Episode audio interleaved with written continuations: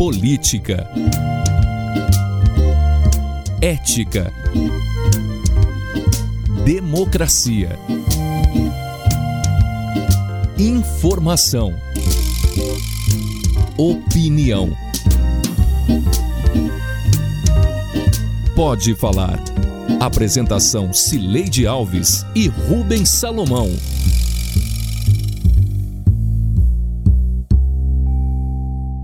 Oi, gente.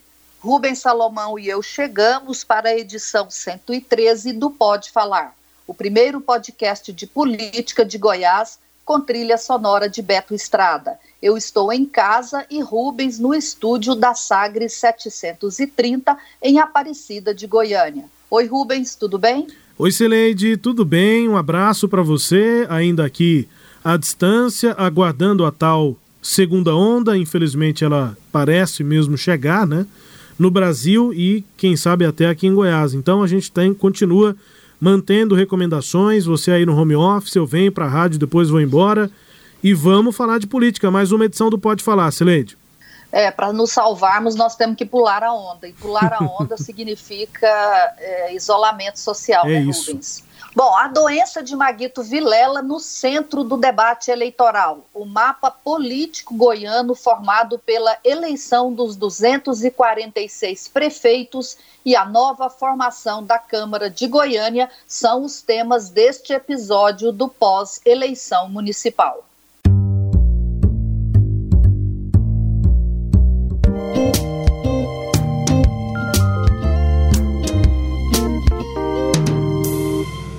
É, eu não sou médico, e, mas olha bem, se a pessoa está boa, precisar ser entubada de novo, nós sabemos que a pessoa, quando é entubada, Celede, é o último caso. É o último caso. Tanto é que foi entubado para melhorar, para expelir, para. Poxa, quantos dias que já faz isso? Já, hoje já vai para o segundo ou terceiro dia que ele foi reentubado novamente. Então, é, é, é o caso dele é, que estão dizendo que está melhorando. Bom, eu estou melhor, estou melhor desde o início, Sileide. As notas que apareciam desde quando ele estava aqui, não, está tranquilo, está sereno, não sei o quê, mas vai ter que ir para São Paulo. Não, mas tranquilo, só vai para São Paulo, porque aqui não tem condições, isso e aquilo. Chega em São Paulo, está tranquilo, está sereno, está bom, está respondendo, mas vai ter que ir para UTI e ser entubado urgente. Mas está bem, está tranquilo, isso é o que passava. Agora, na, na, na eleição, é um, um, no sábado, tira uma foto que era nítido mostrando, que eu acho que foi o complicador dele foi isso, para tirar uma foto dizendo que ele estava bem, certo? E aí vem essa lorota toda, Cileide, essa, essa conversa, sabe, estranha, ele está bem, ele está bem, mas ele vai ter que ser entubado de novo. Cileide, Olha, nós estamos vivendo em Goiás um estelionato eleitoral.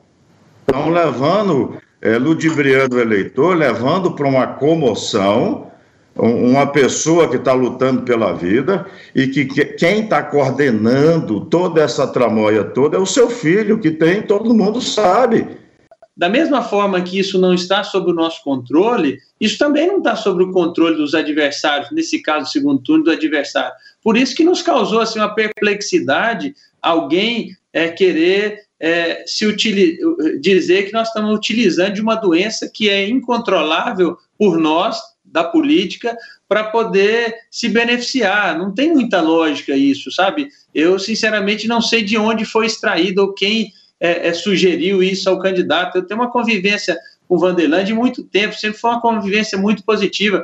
Nessa eleição de 2018, é, o Vanderlan esteve ao nosso lado, teve apoio do nosso partido, é, frequentava a minha casa. Me lembro que, pelas atividades empresariais, a, a, família dele ficou grande parte fora do país, inclusive, e ele tomava café, almoçava dentro de casa, me conhece, conhece a minha família, né, e de repente vinha agir dessa forma, né, com a sordidez desse jeito, eu sinceramente é, é, não conhecia esse lado, não sei se ele foi mal orientado, porque, como eu disse, isso não está sob o nosso controle. UTI, diálise, boletim médico, infecção pulmonar, oxigenação por membrana extracorporal. Quem diria? Essas são as expressões do debate político deste segundo turno na eleição em Goiânia, bem no clima deste atípico 2020, contaminado pelo novo coronavírus. Maguito Vilela, MDB, venceu o primeiro turno no domingo, dia 15, com 36% dos votos, na mesma hora em que seu estado de saúde piorava sensivelmente na UTI do Hospital Albert Einstein, em São Paulo. Ele foi entubado e no dia seguinte precisou passar por diálise e da ajuda de uma espécie de pulmão artificial, ou a tal oxigenação por membrana extracorporal. Vanderlan Cardoso, PSD, que ficou em segundo lugar com 24% dos votos, não se conteve e partiu para esse ataque que acabamos de ouvir. Daniel Vilela rebateu no mesmo tom. Estava armado o debate político, entre aspas, claro, da eleição. Sileide, é exagero dizer que o primeiro cenário dessa eleição é o Hospital Albert Einstein em São Paulo? Não, não é exagero, né, Rubens? Só que ontem no sexta, nós estamos na sexta-feira, na quinta-feira entrou um outro palco que não estava previsto, que é a prefeitura de Goiânia. Mas até ontem o cenário principal era de fato o Albert Einstein. Aliás, assim, eu acho que é, é assim o Hospital Albert Einstein. Eu acho que o palco da prefeitura é um palco que entrou mais secundariamente. E por que os dois? Porque é lá de São Paulo que vão sair as notícias é, que vão conduzir esse debate. O Vanderlan pode fazer a campanha que quiser, Maguito, a, a equipe de Maguito pode fazer a campanha que quiser, mas está todo mundo de olho no que acontece naquele quarto de UTI lá em São Paulo. O estado de saúde de Maguito, que, como diz o Daniel, ninguém controla, né? ninguém tem é, condição de saber se o que, que vai acontecer nesse, nesse nesses 10 dias que restam de campanha, menos de 10 dias, daí que está todo mundo de olho naquele quarto. Quando eu me referi à prefeitura, eu só queria chamar atenção para o vídeo que o prefeito Iris Rezende concordou em gravar nesta quinta-feira, é, pedindo aos céus ajuda para, aspas, o nosso candidato. E nessa hora, todos nós, lideranças do PMDB, deputados, vereadores, é, devemos elevar o nosso pensamento aos céus e pedir a Deus a recuperação imediata do nosso candidato a prefeito Maguito Vilela, para que essa cidade possa é, viver esse período tão difícil com confiança absoluta nas suas lideranças. Um vídeo que, pela primeira vez, ele se refere a Maguito Vilela dessa forma e que provocou também muita celeuma, já que ser ou não ser a continuidade de Íris foi o, o, o outro debate do primeiro turno e parece, na minha opinião, que Maguito tinha vencido essa, essa, essa, esse debate, mesmo sem essa declaração de Íris, que agora vem um pouco se confirma, Rubens. Pois é, Seredi, aí o tom desse debate né, do, do segundo turno, ele. Na verdade, não é o tom, os elementos desse debate no segundo turno ainda são uma campanha de Maguito Vilela, que apesar de numa luta intensa né, para se recuperar da Covid-19 lá em São Paulo, mas a campanha dele aqui tá num voo de brigadeiro, Seredi. Não sei se você vai concordar ou discordar de mim, mas a minha avaliação é essa, porque a campanha não está precisando pensar em fazer mudanças drásticas na estratégia, nas opções de, de, de forma de se apresentar para o eleitor, porque Vanderlan Cardoso parece que está indo para uma luta, está é, calçando as luvas de boxe de forma mais intensa nesse segundo turno, mas ao invés de olhar para o adversário, ele está olhando ainda para o espelho. Parece que ele ainda está tendo de combater principalmente os próprios erros é, do que efetivamente é, tentar desconstruir os acertos da campanha adversária. É, ele está tendo que é, talvez passar por cima dos próprios erros para quem sabe depois é, tentar de fato tirar votos, enfim, tirar a intenção de votos de Maguito Vilela. Porque na, no primeiro turno ele foi atacado, ele reclama muito disso, mas realmente foi atacado basicamente por conta de munições que ele próprio criou e deu para o adversário, que foi o áudio é, elogiando o Chico Rodrigues, foi flagrado pela Polícia Federal com dinheiro na cueca, e aquela promessa de 2018 a tantos veículos de comunicação nas entrevistas em que ele dizia que ia cumprir sim os oito anos de mandato e que não seria candidato em 2020 a prefeito de Goiânia. O vídeo que viralizou foi o da sabatina do Jornal Popular em que ele disse isso. Foram dois, é, duas falas que ele próprio deu e viraram ataques. Agora, para começar o segundo turno, ele já errou no tom, né, Celede? Na hora de questionar ah, como a campanha, a própria família de Maguito lida e apresenta o estado de saúde de Maguito Vilela. Até acho que a o pedido por transparência seja válido. Está todo mundo muito interessado no estado de saúde do Maguito, mas não que isso fosse feito com esse tom e muito menos que fosse feito pelo candidato. Então eu acho que o Vanderlan ainda está tendo de é, lutar contra os próprios erros, enquanto que a campanha do Maguito voa em céu de brigadeiro, Sileide. É, voa em céu de brigadeiro em termos, né? Porque aqui na disputa, no tete a tete, ele realmente está tranquilo, ele não tem que fazer muita coisa, mas ele luta pela vida, né? Então claro, claro. A, a, a, a, luta que ele está travando nesse primeiro, nesse segundo turno é a mais difícil de toda a vida dele, que é sair vivo daquela UTI. Então, nesse aspecto, a gente tem que lembrar que para o Vanderlan que é mais fácil, porque o Vanderlan tem saúde e tendo saúde você enfrenta qualquer adversidade. Agora, sim, concordo com você no aspecto político, é, é o céu é de brigadeiro para Maguito. É, parece que tem certas eleições que eu não sei bem porquê, algum quem é, quem é religioso vai acreditar numa, numa questão divina ou espiritual, né? Não sei, assim, mas parece que tem certas eleições que as coisas acontecem, tudo dão certo ou, tão, ou tudo dão errado para um candidato ou para outro candidato. As coisas têm dado certo para Maguito no, na política, não deram certo na saúde dele. Na política tem dado certo. Ele conseguiu começar a campanha eleitoral no tempo certo, Enquanto Vanderlan, a gente comentou isso aqui nos nossos programas, o Vanderlan estava fazendo reuniões interna, é, internas, reuniões com vereadores, com apoiadores, Maguito estava na rua.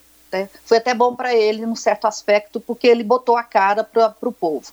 Depois, é, o Vanderlan é, falou aquela, aquela aspas, infeliz fala naquele, naquela gravação, e a partir daquela gravação, que foi dia 14 de é, outubro, tudo parece que deu errado para o Vanderlan Cardoso. A, a, eleição, ela faz sempre um debate político, um debate político em torno de propostas, no perfil do candidato e no currículo dele. Né? Então, eu não sou contra desconstruir um candidato, faz parte das eleições. Claro que isso tem que ser feito dentro de, de uma razoabilidade, de, de, uma ética. Né? Você não pode inventar notícias, você não pode falsear a realidade e caluniar o adversário.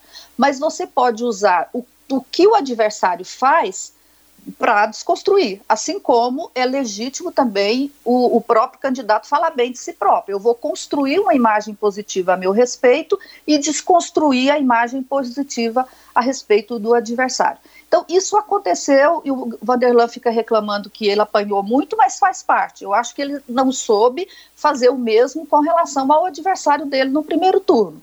E ah, porque ele estava doente, o Maguito, mas há forma de se fazer isso né? E eu acho que o Vanderlan, num primeiro momento, ele descuidou disso e errou. E aí eu acho que aquela história teve muitos erros na campanha do Vanderlan e agora vai ser difícil, né? Porque ele ficou 11,5 pontos percentuais atrás no primeiro turno. É uma, uma distância muito grande de tirar. Para tirar, eu acho que hoje só se o estado de saúde de Maguito não evoluir. Né? Isso pode dar uma insegurança. Então, é, é, é triste isso, mas para o Vanderlan é, é melhor que. Não é que é melhor, eu sei que ele não torce para isso, mas ele está dependendo né, do quadro de saúde de Maguito Vilela. Pois é, e aí vamos acompanhar as peças nessa lei. Os programas começaram nesta sexta-feira, estamos gravando aqui no final da manhã de sexta-feira. É algo para quem nos acompanha também, né? Ficar atento. Tem programa hoje e aí a gente volta a acompanhar os programas na segunda-feira para acompanhar que tom as duas campanhas vão adotar, mas acho que com algum destaque a campanha do Vanderlan, que mudou o tom da campanha nessas declarações dessa semana, Sileide. É, ele está muito mais agressivo, né, do que estava, e vamos ver em relação a Iris, agora que Iris gravou esse, esse vídeo, é, como, é que, como é que ele vai adotar a postura dele em relação à prefeitura de Goiânia ele pode começar a fazer questionamentos. É, hoje no programa de, que no rádio pela manhã deu essa impressão de que ele vai fazer isso, Rubens. É, então, a gente está aí acompanhando Anápolis e Goiânia no segundo turno, mas isso vai fazer diferença, né? Porque a oposição e a base do governo estadual disputam nas duas cidades, né? Então, isso vai fazer diferença na balança é, das forças políticas depois da eleição municipal desse ano de 2020. Mas até agora, depois desse primeiro turno, já dá para ter uma noção de quem se deu melhor nessa eleição municipal, pensando nos grupos políticos, né?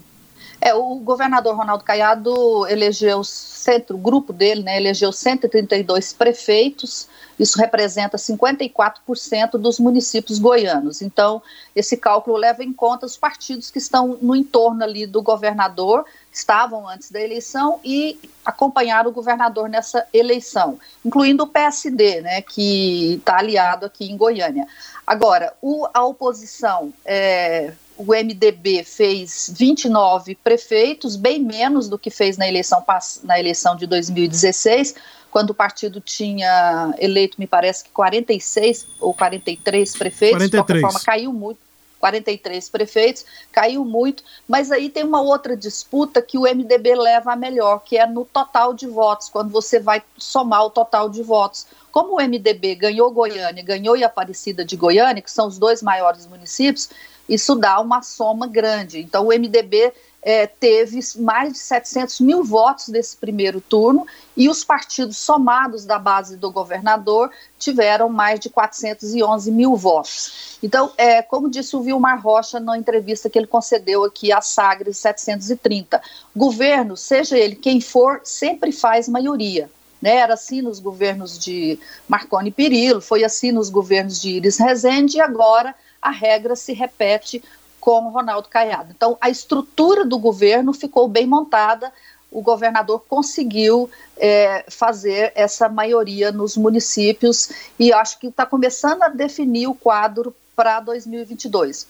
Vamos esperar a eleição daqui a, do, a, a dois domingos, né, para esse quadro se fechar. Por enquanto é isso, Rubens. Pois é, e o, o governo do PSDB, Celede, tinha 156 em 2016, né? Terminou aquela eleição municipal, a última, elegendo 156 prefeitos na base do ex-governador Marconi Perillo. Eram, é, bom, menos de 20 anos, 18 anos, né? De de hegemonia, digamos, do PSDB no Estado. Então, depois de 18 anos de hegemonia, chegou-se a 156 prefeitos. Se eu não estou enganado, o governo é, do PMDB lá nos anos 90 chegou a ter mais de 200 prefeitos, Sileide. Você, você lembra desse número? É, eu Dizia-se isso. Quando, é, eu me lembro que quando o Maguito ganhou, desculpa, o Marconi ganhou a eleição de Iris Rezende em 1998, apenas 33 uhum. prefeitos apoiaram a candidatura de Marconi. Então, assim, eram dos, mais de 200 prefeitos uhum. com o MDB naquela época. E eu estou resgatando isso. Mas isso foi mudando, né? Pois é. Eu estou resgatando isso para dizer exatamente isso. A força do governo do PMDB em 98 perdeu a eleição. A força do governo do PSDB em 2018 perdeu a eleição. É claro que é um cenário diferente, é um momento diferente, né?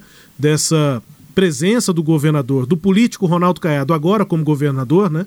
Tinha uma base importante como deputado, depois como senador, mas agora como governador, essa base nos números se multiplicou por seis, né? O DEM sextuplicou o número de, de prefeitos e é o início de governo. Então, digamos que ele ainda tem muita lenha para queimar, tem tinta de caneta para gastar, é uma realidade diferente da dos outros é, governos que a gente citou aqui, do PMDB e do PSDB. Mas é importante citar esses exemplos para dizer que quantidade de prefeitos não ganha a eleição necessariamente. E aí, Celede, eu sei que nós não temos tanto tempo, mas vale a gente analisar algo que você já analisou em artigos, que é o discurso do governador, né? Ele até agora arrumou a casa por conta da herança do PSDB mantém as críticas ao governo passado, ao Marconi Perillo, né, citando é, corrupção e tudo. Esse discurso era o discurso do primeiro ano. Esse discurso gradativamente acaba perdendo alguma força, e aí vem o discurso da pandemia, do governador que enfrentou a pandemia e que continua arrumando a casa. Em algum momento ele vai precisar também evoluir para adicionar nesse discurso o governador que faz, que entrega, né, que investe, né, Celete, que apresenta resultados. São os últimos dois é, anos de mandato Enfim, ele vai construindo discursos e base política também. A gente está aqui analisando o discurso a partir dessa estruturação de, de número de prefeitos e de estrutura partidária também. Rubens, estou curiosa para saber qual será né, o mote político de Ronaldo Caiado para 2021, porque 2019 foi organizar a casa, 2020 foi o combate à pandemia, o que será em 2021 e 2022. Então, eu acho que essa eleição, o resultado dessa eleição, que a gente tem que completar a análise depois da conclusão do segundo turno e mais essa posição dele no ano que vem, é que vão dar para a gente uma ideia né, do que, que vai ser o governo nesses próximos dois anos. Ainda sobre eleição, vamos analisar no segundo bloco a nova Câmara de Goiânia.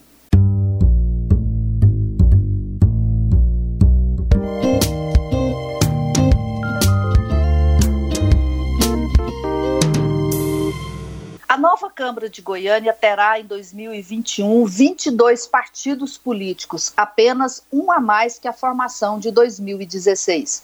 Havia uma expectativa de redução partidária, porque esta foi a primeira eleição com proibição de coligação nas chapas proporcionais.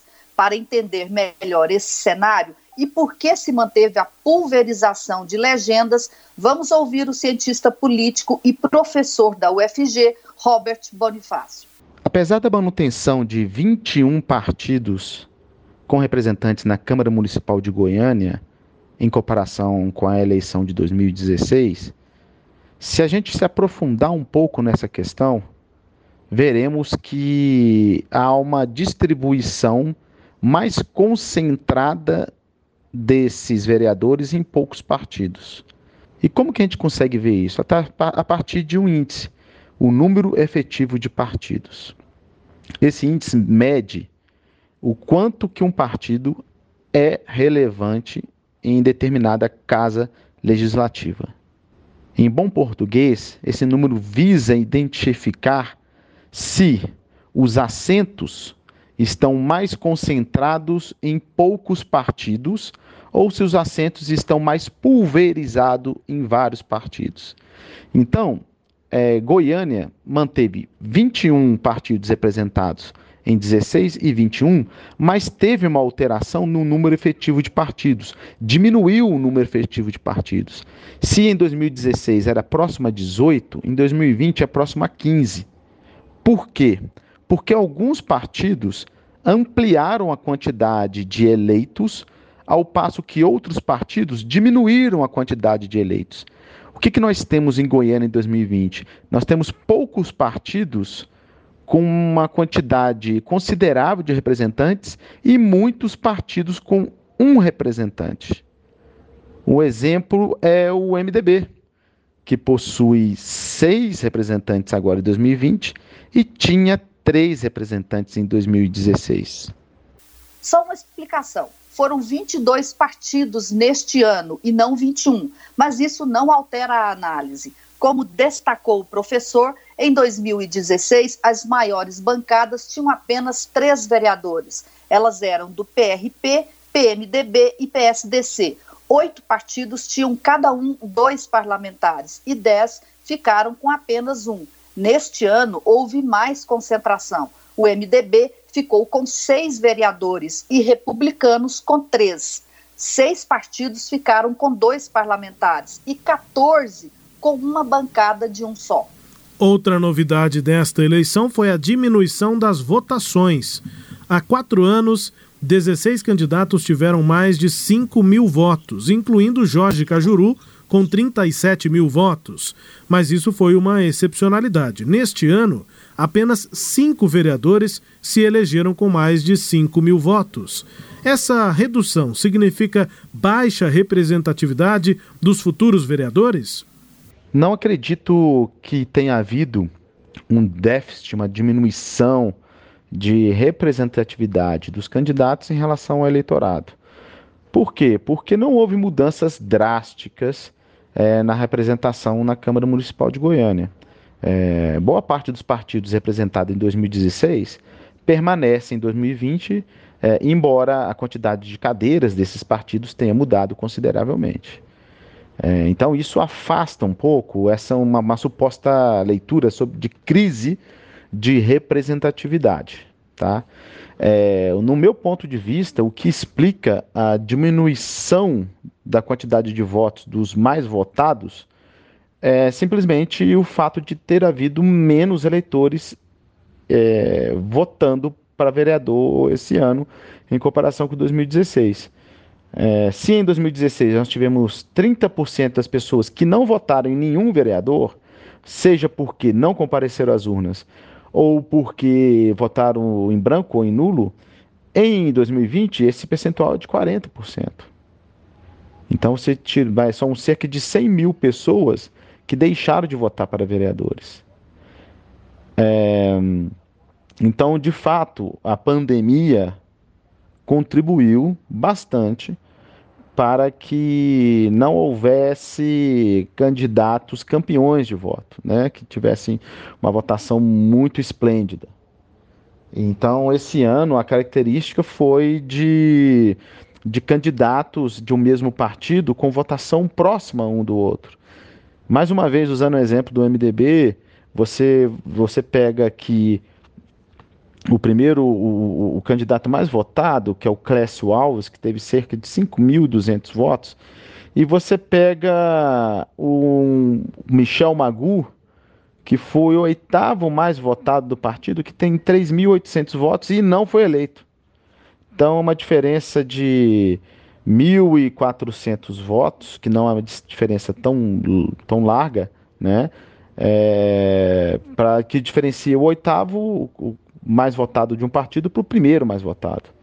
E ademais, a gente não teve em 2020 um, um, um, fenômeno eleitoral como tivemos em 2016, que é a Juru, que foi proporcionalmente o mais votado é, do Brasil, né, com 37 mil votos. Pois é, e aí eu vou acrescentar essas informações do professor, mais um dado que é relevante. Justamente em função da mudança da legislação partidária, os pequenos partidos também mudaram a estratégia de formação de chapa. Eles antes não tinham o cuidado de atrair é, é, muitos candidatos, porque eles iam se unir a outros, então eles pegavam ali os nomes que eles achavam que poderiam se ele eleger e faziam a coligação, junto, juntava aí dois, três, quatro partidos, fazia o quociente eleitoral. Teve agora uma, uma estratégia que eu confirmei com algumas lideranças de partido, que foi da chapinha, da chapa mediana. O que, que é? Você põe ali é, alguns candidatos que vão ter pouca votação, né, mas que não vão ser grandes puxadores de voto, e faz um, uma cauda longa de mais candidatos com menos votos, 800, 700, 900. E aí, você, esses partidos conseguiam fazer o coro ali bem baixinho, ao mesmo tempo que disputavam as sobras e conseguiram eleger com poucos votos. Né? Então, em vez de fazer uma chapa forte, com muitos puxadores de voto, fizeram as tais chapinhas, essas chapas medianas. Daí a gente viu esse grande, essa grande quantidade de partidos, 14 partidos, com apenas um vereador, Rubens. É, e eu me lembro de conversar com os vereadores do atual mandato, se de 13 só que se reelegeram, e eu me lembro da, do desespero deles. Acho que a palavra é essa mesmo, assim. Talvez desespero seja um pouco forte. A aflição talvez seja mais é, precisa dos atuais vereadores, pensando em que partidos eles se filiariam para ter maior chance pensando nisso aí. Porque os partidos pequenos antes tinham só cabeça. Eles tinham só a cabeça de chapa, aqueles que vão ter mais votos, porque vão ter, como você falou, uma outra coligação. Essa coligação vai ter outros candidatos, inclusive o rabo da chapa a coligação acaba tendo, e aí esses é, cabeças se concorreriam com outros cabeças dentro da coligação para saber quem seria eleito. Então virava meio que uma eleição é, com traços de ser majoritária dentro de cada coligação, porque os partidos pequenos não tinham é, rabo, tinham mais os cabeças. E aí agora os vereadores, sabendo da mudança da regra, ficaram aflitos para saber em que partidos eles se filiariam, porque dentro do prazo lá de seis meses né, de filiação, é, eles tinham que decidir quais partidos teriam essa, esse rabo da chapa e era difícil saber, no meio de uma pandemia, se os candidatos seriam mesmo candidatos, se os, as lideranças de bairro, né, aquelas pessoas, se elas de fato fariam campanha lá na frente, porque afinal era uma pandemia, estava todo mundo em casa. Então tava, essa liderança sequer estava trabalhando, ela estava em casa parada. É, para perguntar para ela se ela seria candidata ou não, foi um negócio difícil, viu, Cired? Alguns ex-vereadores também com os quais eu conversei e alguns conseguiram voltar. É, me lembro de ter conversado com o Joãozinho Guimarães, que na campanha vira Joãozinho da bicicleta, né? Ele pega a bicicleta dele, faz campanha e eu conversei bastante com ele, conversei umas três vezes com ele, encontrando mesmo em eventos da prefeitura. Ele sempre foi ligado à base do prefeito Iris Rezende. E ele, eu perguntava, e aí, Joãozinho, como é que faz, hein, nessa eleição? Ele, rapaz, não sei. Não sei para que partido eu vou. E aí ele acabou decidindo bem, né? Acabou indo para, é, se eu não me engano, por Solidariedade, né? É o partido que ele. É o, é o Solidariedade, sim. É, que inclusive nessa sexta-feira anunciou apoio ele e o Lucas Vigílio anunciaram apoio ao Maguito Vilela. É, então ele acabou fazendo uma boa escolha, né? Ele acabou indo para um partido que ele acertou, conseguiu ser eleito. É, e veja, uma votação do Joãozinho, que se eu não me engano teve 3 mil e poucos votos, como a gente ouviu o, Robert, o Roberto Bonifácio explicar. O Michel Magu estava numa outra chapa, na do MDB, e com uma votação semelhante à do, à, à do Joãozinho, não foi eleito. Então, é, difícil, viu, Cília? De aflição dos vereadores e dos ex-vereadores, que eram lideranças mais conhecidas, em escolher para que partido iriam era justificado, porque teve muito desses cabeças, eram considerados cabeças de chapa nas eleições anteriores, que simplesmente não se elegeram com uma votação semelhante à que eles teriam em eleições passadas. Pois é, Rubens. E o professor Robert Bonifácio acredita que a barreira partidária, que ela não funcionou, funcionou parcialmente, porque ele fala desse conceito aí de partidos efetivos, né? Então, mas assim, em termos de numérico não funcionou, ele acha que ela vai, vai é, vigorar na eleição de 2022, porque aí sim os partidos que não fizerem um mínimo de votação no país todo na eleição para deputado federal, eles vão perder é, eles, não, eles não vão passar na barreira, ou seja, eles continuarão existindo, mas eles não terão direito a fundo eleitoral, fundo partidário, nem tempo de televisão. E aí muitos partidos vão fechar as portas, como a gente já viu isso acontecer em 2020, que já teve barreira é, partidária, mas foi menor, né, e ela vai aumentar agora. Então, esses partidinhos agora que passaram com 14 muitos deles não vão resistir à eleição de 2022. Então, essa, esse afunilamento partidário que a gente não, não foi tão visível nessa eleição, ele será bem mais visível na próxima, Rubens. Partidos dos quais a gente nem sabia qual era o programa, qual era a ideologia, quem eram os nomes, agora obrigatoriamente eles vão ter que se apresentar ou vão deixar de existir, Sileide. Partido de aluguel, tô com essa impressão, é, vão restar poucos aí. Se ficarem, vão ter alguma representatividade. Bom, e para encerrar, o quadro Língua Solta, com a música tema Mundo Melhor da primeira banda goiana de rock, o Língua Solta.